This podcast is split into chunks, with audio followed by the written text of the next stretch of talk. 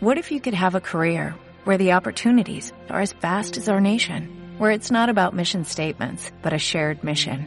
At U.S. Customs and Border Protection, we go beyond to protect more than borders, from ship to shore, air to ground, cities to local communities. CBP agents and officers are keeping people safe.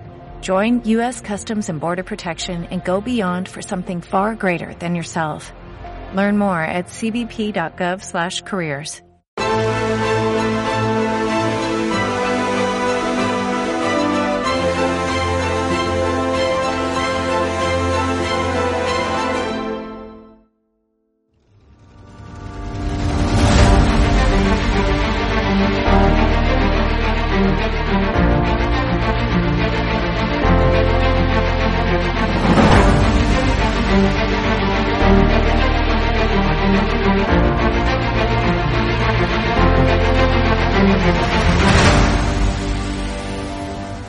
hecho, hay un conocido periodista con un canal en YouTube que los programas sobre Galapagar eran día sí, día también. ¿Te refieres a Negri?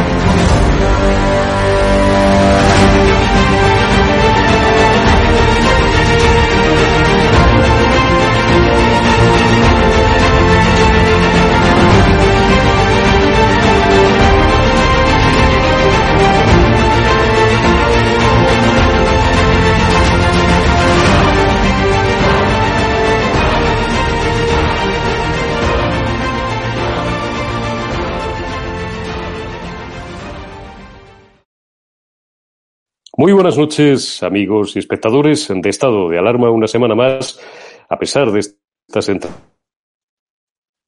navideñas, aquí ya sabéis que en estado de alarma no descansamos, estamos siempre al pie del cañón, 24 horas al día, 7 días a la semana. Ningún medio de comunicación os puede eh, garantizar lo mismo que os garantizamos nosotros. Creedme que llevo muchos años eh, trabajando en, en, no pocos y, y, estas, estas maratonianas jornadas eh, que además hacemos con gusto, sobre todo nuestro nuestro oficio y nuestra acción como una necesidad y como un servicio público que hacemos a todos vosotros para contaros todo lo que otros medios generalistas nos cuentan, levantar alfombras, destapar la verdad y estar siempre al pie del cañón. Y además sois nuestra fuerza, siempre lo decimos, y nos sentimos muy arropados y muy acompañados por vuestra fidelidad.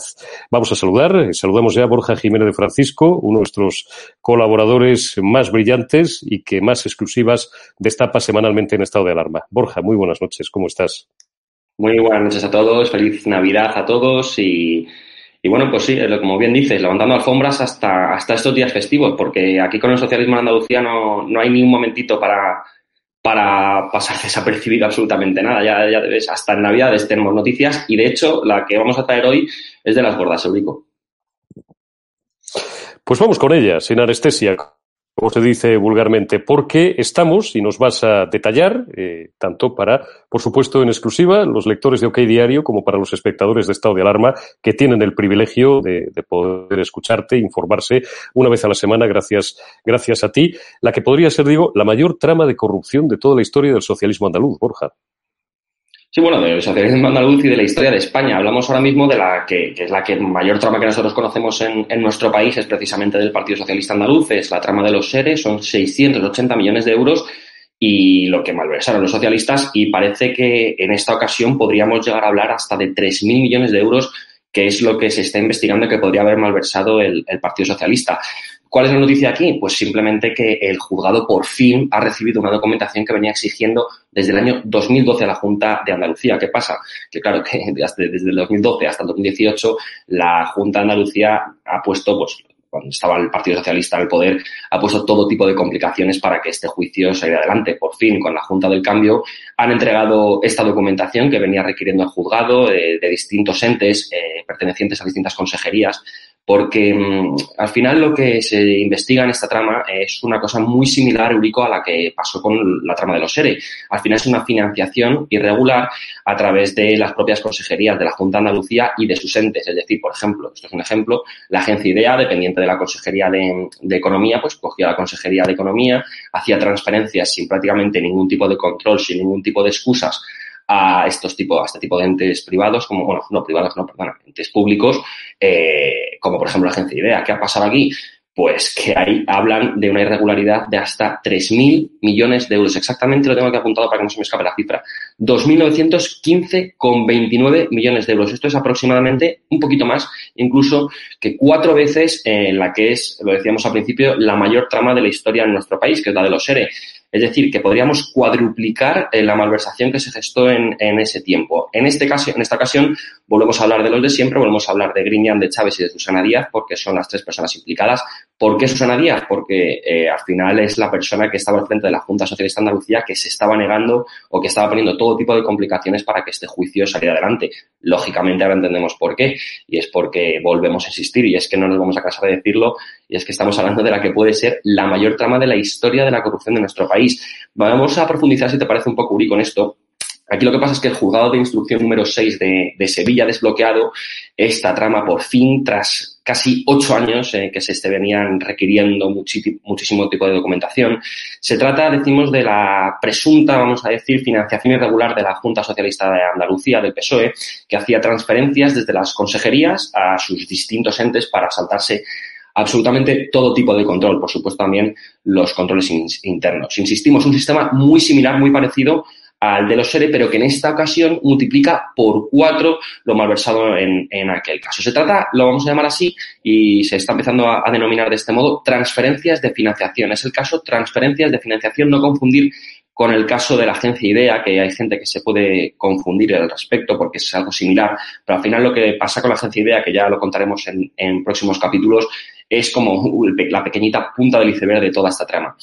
Tras muchos años bloqueado este, este caso, sobre todo porque, ya lo decimos, la Junta Socialista se negaba a entregar la documentación requerida por el juzgado, fue el pasado 13 de noviembre eh, cuando nosotros en OK Diario hemos tenido acceso a esta información, tenemos los documentos em, en el que eh, se dio definitivamente traslado al Ministerio Fiscal por parte del juzgado y a las partes personadas en este caso de cara a que se propongan ya por fin las nuevas diligencias. Esto, hablando en plata, es que tras varios años de bloqueo, por fin la mayor trama de, la historia de corrupción de la historia, de la historia de corrupción de la historia de Andalucía y de España podría por fin salir a la luz. Es un caso muy complejo jurídico porque eh, desde el año 2012 que se empezó a levantar, destapar eh, cositas, eh, cosas raras que ya se pedían a localizar, eh, hasta ahora no ha salido absolutamente nada, Digo, Son seis años de silencio, seis años de bloqueo de la Junta Socialista de Andalucía, que por fin los de Juanma Moreno, el ejecutivo de Juanma Moreno, claro, eh, ha accedido a hacer lo que yo tampoco entiendo muy bien. Aquí yo eh, me, me, siento un poco carente de derecho, de conocimientos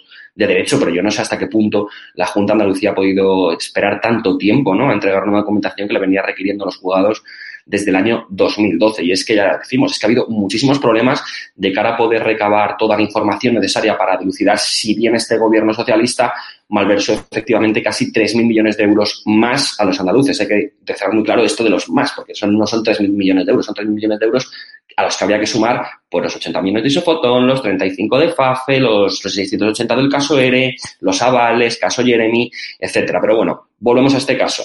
Desde entonces, desde el año más o menos 2016, que, que este juicio lo, bueno, siempre ha llevado el caso de instrucción el, el juzgado de instrucción número 6 de Sevilla, lo llevaba María Núñez Bolaños, eh, que fue la que se hacía cargo de esta causa.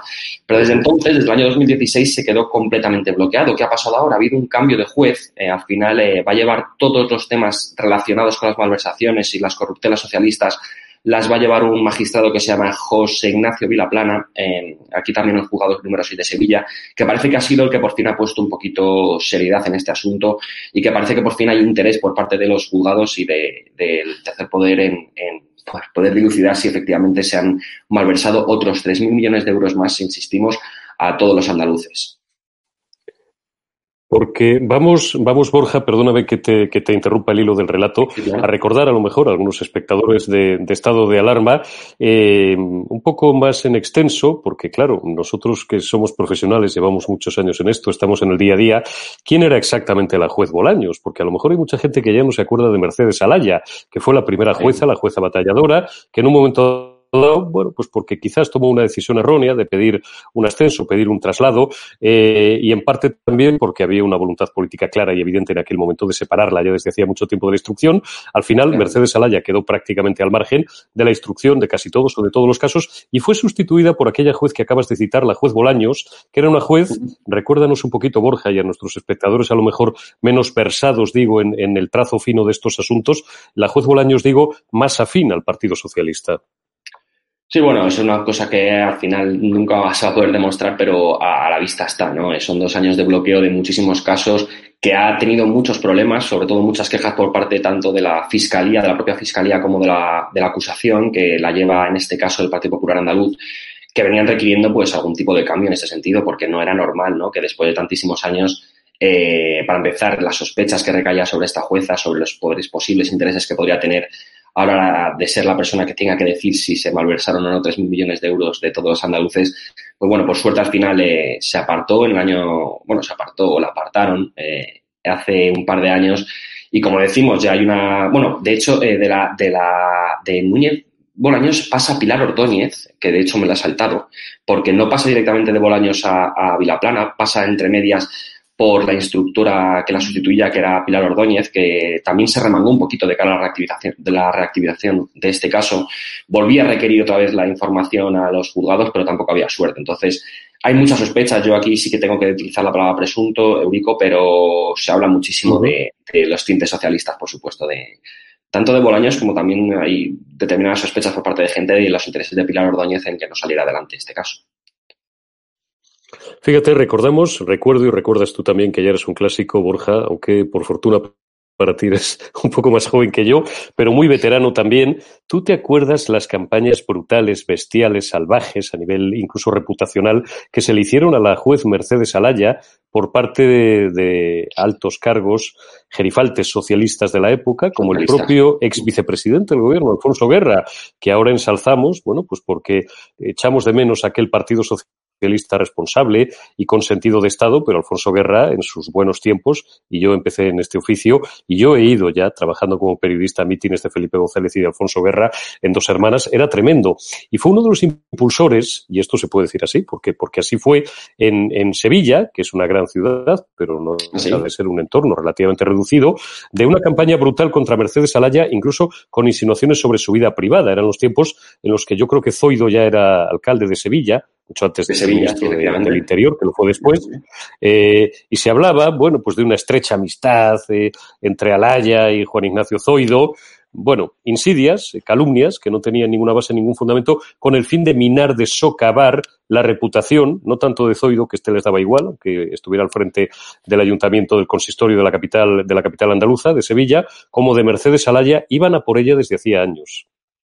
Sí, de todos modos, yo creo que más que eso, o sea, sobre todo era el miedo, ¿no? De, de, que esta, bueno, lo que ellos pretendían era un poco que esta mujer perdiera credibilidad de, de, cara a todo lo que iba a salir, de toda la mierda que iba a poder salir, como, como esta que estamos comentando ahora mismo de, del Partido Socialista Andaluz y del Partido Socialista en general.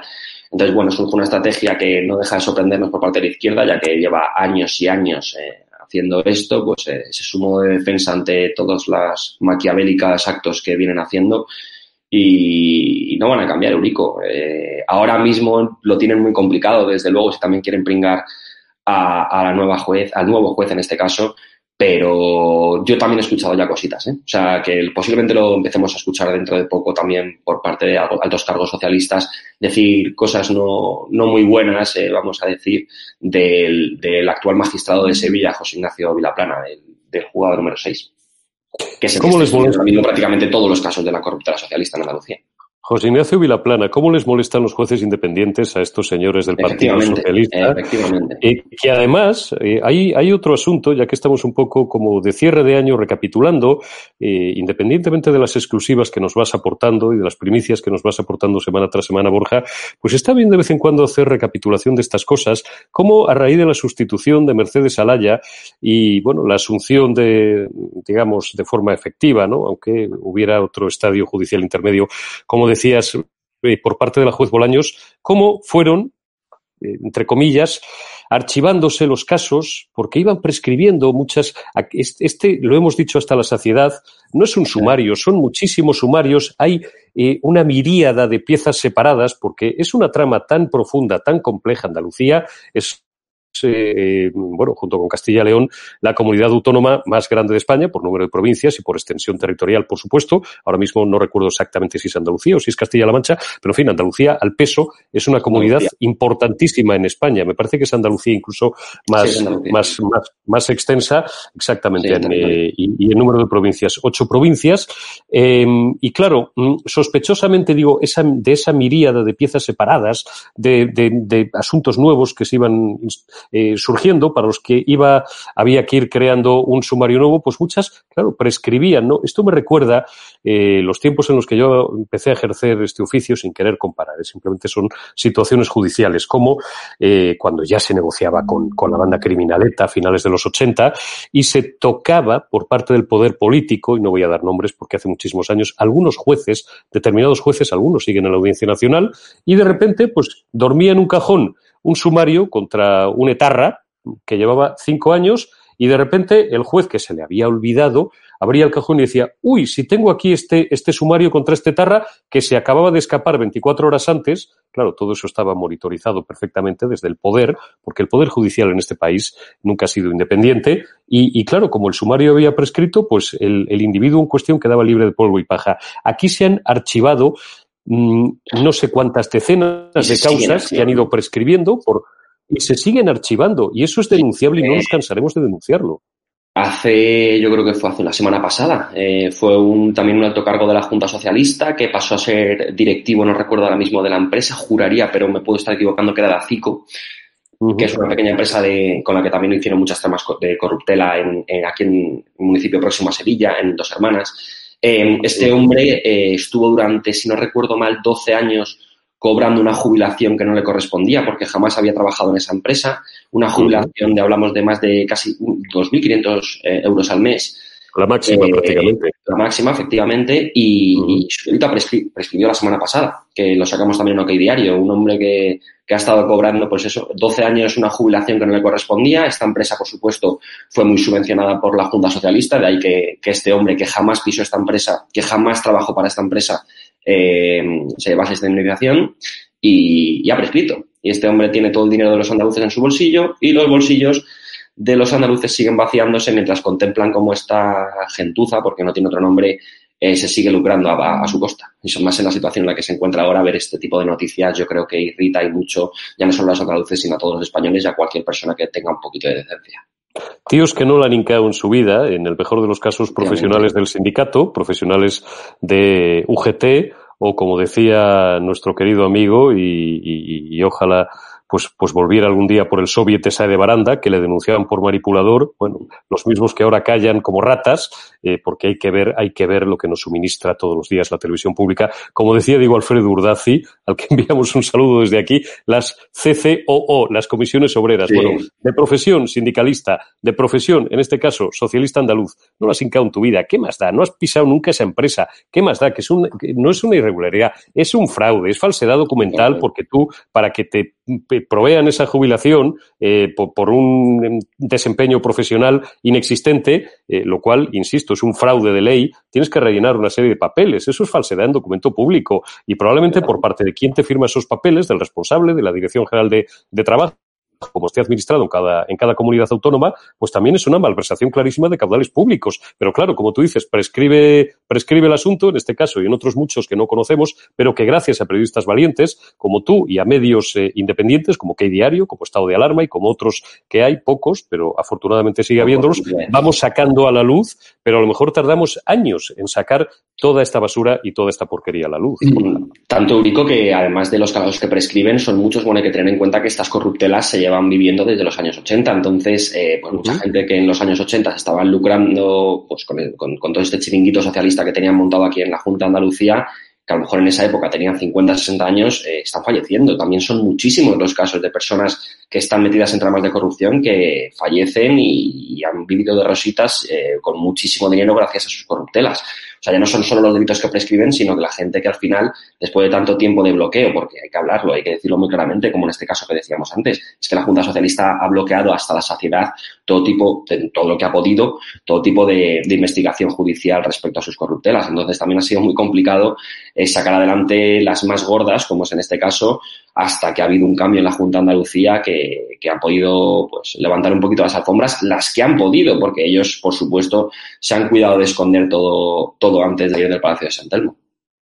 Pedimos, vamos a pedir disculpas eh, mientras seguimos charlando, Borja, a los espectadores de estado de alarma, porque probablemente derivado de las fechas en las que estamos, que no estamos además tampoco en nuestros domicilios respectivos, como todo el mundo puede entender, eh, verán ustedes que de vez en cuando se congela la imagen eh, y, y hay, hay, hay, un pequeño desfase, un pequeño bucle de un segundo, dos segundos en los audios, pero no quiero cortar esta comunicación, aunque nos quedan ya poquitos minutos, porque como hemos intentado reiniciarla varias veces, estas cosas las podemos contar y no ocurre nada. Como decían los clásicos, son las cosas del, del directo y derivado posiblemente de las, de las fechas en las que estamos, como, como nos explicaban cuando estudiábamos algunos rudimentos de, de ingeniería, los, los, los veteranos en, en, en, las teleco de la época, eh, probablemente porque está sucio el espacio radioeléctrico, muy sobresaturado y las comunicaciones durante estos días son, son complicadas. Por cierto, ya saben ustedes que la noche de Nochebuena y los días de Navidad es un clásico que aplicaciones como WhatsApp se caigan y se vengan abajo, porque es tal, tan brutal el volumen de, de comunicaciones, los sí, millones de, de, comunicaciones que se producen, que estas cosas ocurren y no pasa absolutamente nada. Pero nos quedan, digo, poquitos minutos, pero lo suficientes, Borja, para que nos cuentes alguna, alguna exclusiva más de las que aportáis hoy y aportáis estos días en, en OK Diario. Mira, te voy a contar la última que hemos sacado esta mañana y es que hemos tenido acceso a una imagen eh, de, que se produjo ayer mismo, este día 23, al torno a las 3 de la tarde en pleno centro de Cádiz, en una marisquería bastante conocida de la ciudad, conocida como Marisquería Joselito, bastante cara, por cierto, no es barata. Pues en ella, en ella se encontraba un grupo bastante generoso de gente, hablamos de 10-12 personas, sin mascarilla, invadiendo la vía pública, rozando y tocándose entre ellos y tocando a cualquier viandante que pasaba por ahí, entre los que se encontraban dos de nuestros mejores amigos en, esta, en este programa, en estado de alarma, por lo menos en la sección de Andalucía, que son el alcalde de Cádiz, de don José María González Kichi, y su pareja, eh, Teresa Rodríguez, la líder de ahora. Vaya por Dios, aquí hemos llegado, aquí hemos llegado. Aquí sí. hemos llegado, me encanta, Borja, continúa, perdóname. Y estaban no, pues, a marisco, ¿no? Lo cual, oye, está muy bien, tienen todo el derecho del mundo. Si pagan la cuenta, por supuesto, como todo hijo de vecino, me preocupa un poco más lo que cuentas de que estaban sin mascarilla, eh, unos encima de otros, como podemos ver en cualquier terraza de cualquier barrio de Madrid, de Bilbao, sí. de Valencia o de La Coruña eh, y tal, pero, pero eso ya me, me parece más preocupante. Pero hombre, eh, luego eh, esto no se, no se compadece con la demagogia diaria que hacen contra la casta, contra los de arriba, contra... Y esto no es demagogia barata de la derecha contra la izquierda. No, hombre, esto es la pura realidad. Eurico, si es que estamos en lo de siempre, si efectivamente, como muy bien has dicho, aquí el problema no está en ir a una marisquería, el problema no está en comprarse un casoplón en Galapagar, el problema no está en salir de Vallecas, el problema está en la hipocresía, la demagogia que tiene esta izquierda, claro. porque efectivamente no hay ningún problema en tomarse una caña con unos amigos porque lo está haciendo absolutamente todo el mundo, con un poquito de cuidado, eso sí, porque esta gente, como se parecen las imágenes, mucho cuidado no ha tenido. Entonces, además de las luces que le falta por, por, un poquito, es que el pleno centro de Cádiz, esas imágenes que se pueden apreciar, o sea, es un poquito de, también tener un poquito de sensatez, yo creo. Pero claro, ver a esta gente tan podemita, tan de izquierdas, en una marisquería, eh, con todo el equipo de gobierno, porque insisto, estaba, está ahí una, la, por cierto, está, es que está también en la imagen que hemos publicado en OK Diario, está la concejal del Ayuntamiento de Cádiz de Salud, que es que también eh, llama un poquito la atención, clama al cielo, también está la mano derecha de, de Kichi junto a su mujer, es decir, pues unas personas bastante reconocidas en, en la ciudad, en la capital eh, gaditana, que, bueno, pues que efectivamente llama bastante por la demagogia que ellos son los primeros en, en señalar y en, y en llevarse las manos a la cabeza cuando un propio un ministro, un político está en una mera marisquería. Pero claro, que pongo un ejemplo, que don Santiago Abascal o Pablo Casado estén en una marisquería, yo creo que no es noticia para nadie, pueden estar en absolutamente claro, pero cuando una persona cuando un político de izquierdas ha estado condenando el mero hecho de que una persona vaya a una marisquería o porque son ricos o porque, o por ejemplo, lo estamos viendo ahora también, ¿qué problema hay que un socialista o que una persona lleve a su hijo a un colegio privado? Ninguno. Ahora bien, si tú como político estás poniendo verde, estás llamando de pijos, estás llamando de gentuza a la gente que lleva colegios privados y te sacan que tu hijo está llevando a un colegio privado, pues claro, estamos en lo de siempre. El problema no son los actos en sí, sino la demagogia a la que ya nos tienen más que acostumbrados de izquierda. Y, como no puede ser de otra manera, nuestra amiga Teresa Rodríguez y su pareja, don José María González Kichi, no son excepción en esta izquierda. Miren, les voy a contar una, una historia y, eso que no me gusta a mí abusar mucho de, como el sketch de, mi querido José Mota, aquello de Mili, Mili la que hice yo en Cáceres. No me gusta, digo, abusar mucho de ponerme de abuelo cebolleta, pero no sé por qué deben de ser estas fechas que nos ablandan el corazón. Les voy a contar lo que yo me precio de haber hecho tres campañas electorales eh, con líderes comunistas a los que yo respetaba muchísimo. Jamás he sido comunista ni he sido de izquierdas y a estas alturas en mi vida dudo que me convierta en semejante cosa, pero yo siempre ensalzo la figura de dos personas sobre todo. Una, Julio Anguita. Dos, Francisco Frutos. Eh, porque eran hombres equivocados, en mi opinión, o, en sintonía ideológica absolutamente antitética a la mía, pero que eran consecuentes. Yo recuerdo a Paco Frutos y yo he visitado eh, su, su casa, su piso, su piso modesto en Madrid, y un trabajador en la avenida de la Albufera distrito de Vallecas. Y Julio Anguita era un hombre también que le veías pasear por Córdoba en sus años de alcalde con su pantalón de pana, su camisa de cuadros. Era un hombre que no hacía ostentación. Esta gente, una de las cosas que les mata, no hablo ya de los socialistas, que ya los socialistas son otra cosa y nos darían para una conversación mucho más, mucho más extensa, aquel cambio desde 1982 de la pana por el traje del OEB, ¿no? Me refiero ahora a los comunistas, porque estamos hablando de gente de Podemos, ¿vale? De gente anticapitalista, deberían de taparse un poco, porque les encanta la ostentación. Dan una imagen realmente patética de nuevos ricos, digna de mejor causa. Es decir, como, como bien dice Borja, cambiar, pues un piso obrero, por cierto, decía Pablo Iglesias, el vicepresidente del gobierno, que nunca iba a dejar de vivir en Vallecas. hasta que pilló cacho. Hasta, que, quiso moqueta y su joven que la pagar. Decía esto, lo ha dicho él, que, que, no, se puede, no se puede salir del pueblo si quieres gobernarlo, que tú tienes que conocer de primera mano a la gente de la calle. Pues ahora tiene a 30 guardias civiles en su casa para no conocer a la gente de la calle. Guardia Civil, por cierto, una institución, una de las instituciones siempre más queridas y más valoradas para los españoles y que para mí, en función de mi apellido, en función de mi situación familiar y en función de mis creencias y mis convicciones ideológicas, eh, la Guardia Civil, primero, es España. Segundo, la Guardia Civil es sacrosanta, es intocable.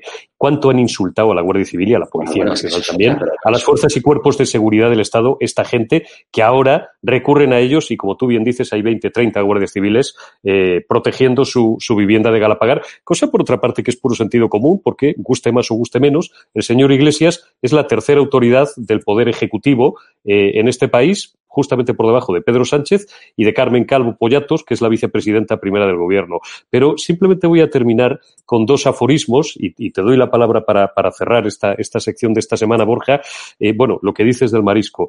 Decía mm, un buen amigo mío de aquellos tiempos en los que yo frecuentaba profesionalmente a Julio Anguita y a Paco Frutos, obrero, señor de izquierdas, consecuente de toda la vida, me decía, mira, Eurico, cuando un pobre come jamón, una de dos, o está jodido el jamón o está jodido el pobre. Ustedes perdónenme que me ponga un poco castizo, pero como estamos en Navidad me lo van a perdonar. Y otras dos cosas que para mí, y esto ya, como tengo 50 años y ya llevo 30, he hecho de todo en esta profesión y considero culminadas eh, y colmadas todas mis expectativas, me puedo empezar a permitir, con respeto, por supuesto, pero el lujo, por eso estoy en estado de alarma, de decir lo que me dé la gana, siempre que no vulnere la legalidad y, la legislación vigente y el código penal. Em, les voy a decir realmente lo que pienso de la izquierda, que son básicamente dos cosas.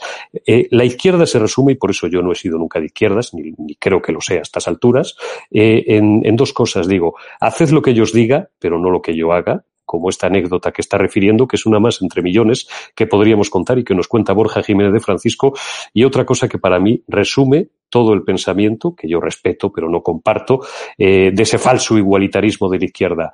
Al final es todos jodidos, pero eso sí, todos iguales. Y luego podemos ver, como tú bien has dicho, y te dejo el, toro en suerte ya para, para, rematar, Borja, esta sección de esta semana, pues eso, al señor comunista alcalde de Cádiz, a don José María González Apodado Kichi y a su pareja, Teresa Rodríguez, ex líder de Podemos en Andalucía pegándose una mariscada de tres pares de narices mientras hay gente que está cerrando sus negocios. Tápense un poco ustedes, hombre. Mientras hay gente que se está arruinando, mientras al 97% de los hosteleros, como conocimos el dato en estos últimos días, en estas últimas horas, no les están llegando las ayudas gubernamentales. Cuando tenemos una ministra de Hacienda, que por cierto no es de lo peor que tenemos, a pesar de que injustamente se la ridiculice por su acento andaluz, lo cual me parece absolutamente deleznable, que es María Jesús Montero, a la que yo tengo respeto desde el punto de vista técnico. Otra cosa es que en fin, lo que están haciendo, machacar, triturar a la clase media, merezca todo mi desprecio, ¿no? Porque creo que podían esforzarse un poco más para gobernar y tomar unas medidas em, que no contribuyeran a acrecentar y, aumentar la ruina del pueblo, diciendo que no pueden dar ayudas directas a los hosteleros.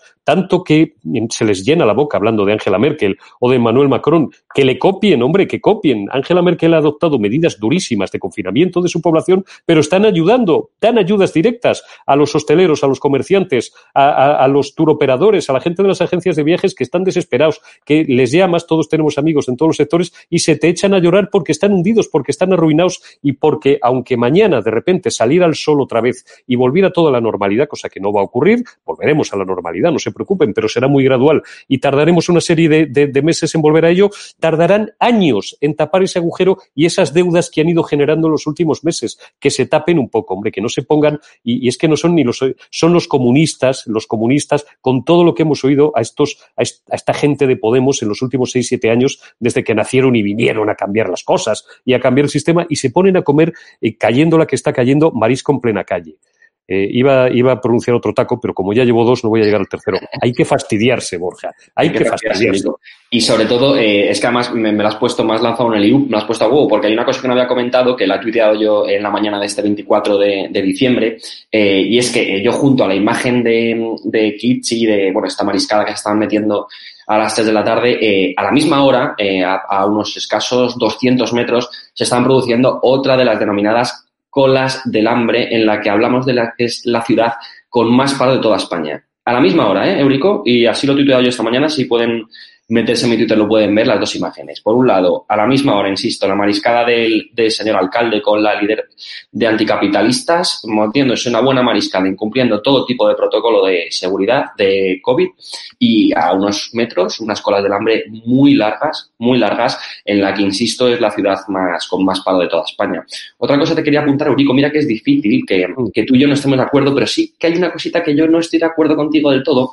Has dicho sí. que comentabas que aquí se mete, que la, mucha gente se mete mucho con el acento andaluz de, de María Jesús Montero. Yo es que no estoy de acuerdo. Eurico, yo creo que, que, la gente que se mete con el acento no es con el acento andaluz, sino que es que es una mujer que es que no sabe hablar. Yo, Eurico, ya la escucho decir unas palabras y no es por el acento andaluz. Aquí en Andalucía hablan de lujo la gente. O sea, tienen acento y hablan perfecta, pero es que esta mujer se inventa palabras, eh, dice... A mí, a mí es verdad que viniendo de una ministra me parece un tono un poco mmm, barrio bajero incluso y, no tiene absolutamente nada que ver con andaluz. Ese es mi punto de vista, Eurico. ¿eh? No, está claro. Y ahí sí que te vengo en dar la razón, porque no solamente María Jesús Montero, es decir, una cosa es el acento. Oye, yo, pues eh, desde muy joven, pues tuve la, la, suerte, pues yo soy castellano de pura cepa, como todo el mundo sabe. Eh, dicen, yo lo exhibo con orgullo, vaya usted a saber si es cierto, yo creo que sí, que en, en, en donde mejor castellano se habla en España es en provincias como Valladolid, como la mía, que es Zamora, Logroño, San Millán de la Cogoña, que, bueno, pues La Rioja ahora es comunidad autónoma, pero Logroño históricamente siempre fue Castilla. Con Salamanca también dices, ¿no? Que me encanta. En Salamanca se habla un castellano fantástico. Todo ese núcleo de la, la, lo que era la Castilla la Vieja se habla un castellano fantástico y, eso sí, soy un zamorano y ejerzo de ello, nacido en Madrid, porque como los de Bilbao, los de Zamora, eh, decimos siempre que podemos nacer donde nos dé la gana. Pero considero Galicia mi, mi segunda tierra y, por tanto, yo, que el gallego no era mi idioma natural, aprendí a hablar gallego y me he relacionado y me sigo relacionando con mucha gente con un acento gallego muy cerrado o mi, mis grandes y mejores amigos son también vascos de Bilbao y de, y de San Sebastián, y tienen pues esa cadencia que tienen los vascos también, efectivamente, no es un problema de acento, pero es gente que habla correctísimamente. Para hablar correctamente tienes que haber leído mucho, tienes que tener una cierta formación, porque al final el lenguaje no es más que la expresión de la manera y de la forma en la que construimos nuestros pensamientos. Si tú no piensas bien, no puedes hablar bien, no puedes expresarte, que en eso estamos de acuerdo y ahí hemos llegado a una, a una confluencia, Borja, no puedes expresarte ni sintácticamente ni semánticamente de manera correcta. Lo que se ve mm, en mucha de esta gente es que carecen de una formación cultural. No voy a decir, no es una cuestión de tener dos carreras, como se decía antes, ahora se llaman grados, de, ser graduado o licenciado en Derecho o en Económica, son tan... No, no, conocemos mucha gente que no ha pisado la universidad, pero que ha leído, no voy a no voy, no voy a, no voy a girar. Fíjense ustedes, esto es música todo, eh, estos son libros, pero, mm, pero bueno, sin llegar a estos extremos, porque la pasión de algunos, muchos que nos dedicamos a, al periodismo, muchos escritores, es habernos pasado la vida leyendo. Nadie pide eso, cada uno profesionalmente eh, desempeña pues, pues eh, su vocación en la vida lo mejor que puede o, o, como le dejan, ¿no?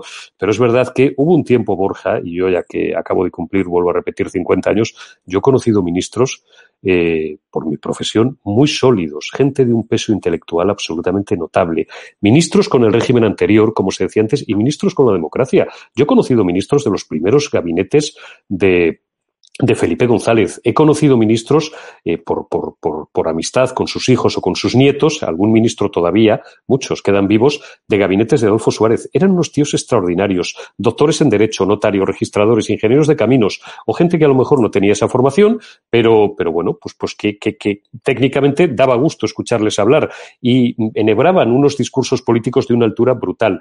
Tú escuchas ahora no ya María Jesús Montero, no voy a dar nombres propios como nos damos todos los días en el canal, es que casi me da vergüenza ya citar su nombre en voz alta. Tienen ustedes un par de ministras eh, por ahí en la cabeza, eh, a las que sin duda, pero ya desde los tiempos de los últimos gobiernos de Rodríguez Zapatero, con todo el respeto, ¿eh? recuerdan ustedes a Viviana Ido, que por cierto creo que era gaditana, recuerdan ustedes a Leire Pajín, que era alicantina, Claro, es que esto se ha degradado mucho. Tú te acuerdas, y ya terminamos con esto, Borja, no, no abusamos más hoy de, tu confianza en estas fechas tan señaladas y tan familiares. Tú te acuerdas de aquella anécdota de aquel torero que de repente tenía un mozo de espadas o tenía un banderillero, un tío de su cuadrilla que pues, era muy malo el hombre hasta, hasta para ser banderillero o, o, para, o, para, o para quitarle el toro y tal. Y entonces, bueno, dejó de verle unos años. No sé si, ya no sé si era Belmonte, que me perdonen nuestros espectadores andaluces o era, o era Frascuelo, alguno de los toreros clásicos de principios del siglo pasado, y de repente unos años después, eh, no sé si en Sevilla o en, una plaza de toros andaluza, creo que era Sevilla,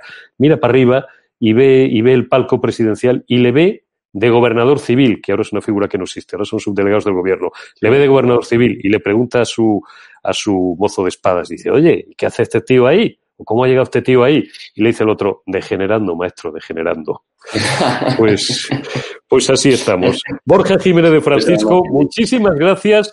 Feliz Navidad, amigo. Y de verdad, te deseo lo mejor de corazón. A ver si termina pronto este maldito año, el año de la... Una novela preciosa que yo les recomiendo, no tiene mucho que ver, pero el título es evocador, de Eduardo Mendoza, que es un novelista fenomenal y divertidísimo. Se llama El año del diluvio. Y tiene ah, ustedes también una, una versión cinematográfica eh, con un actor argentino cuyo nombre no recuerdo ahora La película no la he visto. La película no la he visto. El libro pues sí he leído es muy bueno. Es una adaptación buena. Fíjate que a mí me suelen decepcionar las adaptaciones al cine de las buenas novelas que yo leo y releo. Arturo Pérez Reverte, su mejor novela sin discusión, aparte de La piel del tambor, ambientada en Sevilla, es eh, eh, El maestro de esgrima, que la adaptación, Homero Antoniuti y Asunta Serna es fenomenal. Y, y, la adaptación de la novela del año del diluvio de, de, Eduardo Mendoza también es fenomenal. Les recomiendo que la busquen. Es una película de hace unos 20 años aproximadamente. Bueno, pues este no ha sido el año del diluvio, ha sido el año de la pandemia, ha sido un año malo, miserable y canalla, probablemente el peor no, nunca se puede decir, porque vete tú a saber lo que nos depara el destino, pero uno de los peores de nuestras vidas, a ver si acaba pronto, Borja, y te deseo de corazón para ti, para toda tu familia y para todos nuestros espectadores, para ustedes también de estado de alarma lo mejor. Y gracias, Borja, por, por tener la gentileza eh, de habernos permitido conocer un poco más de la corrupción andaluza y de esos asuntos que otros medios no les cuentan y que en estado de alarma les contamos. Borja, feliz Navidad, que Dios te bendiga y nos continuamos viendo la semana que viene. Cuídate mucho y un abrazo.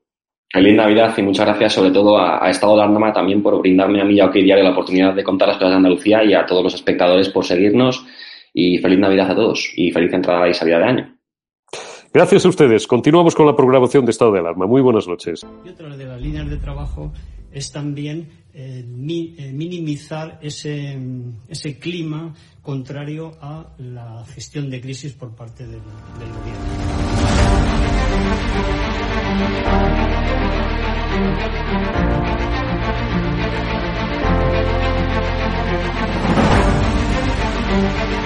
Van a garantizar, inmediato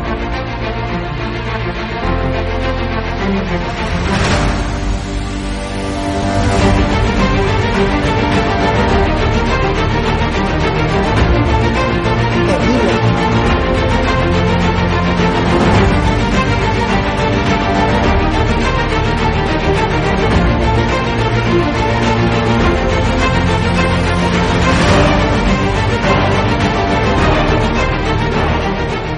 No se trata de limitar la libertad de expresión, pero sí se trata de limitar el que se puedan vehicular falsedades a través de los medios de comunicación que hoy son los periódicos, las radios, las televisiones y también las plataformas digitales.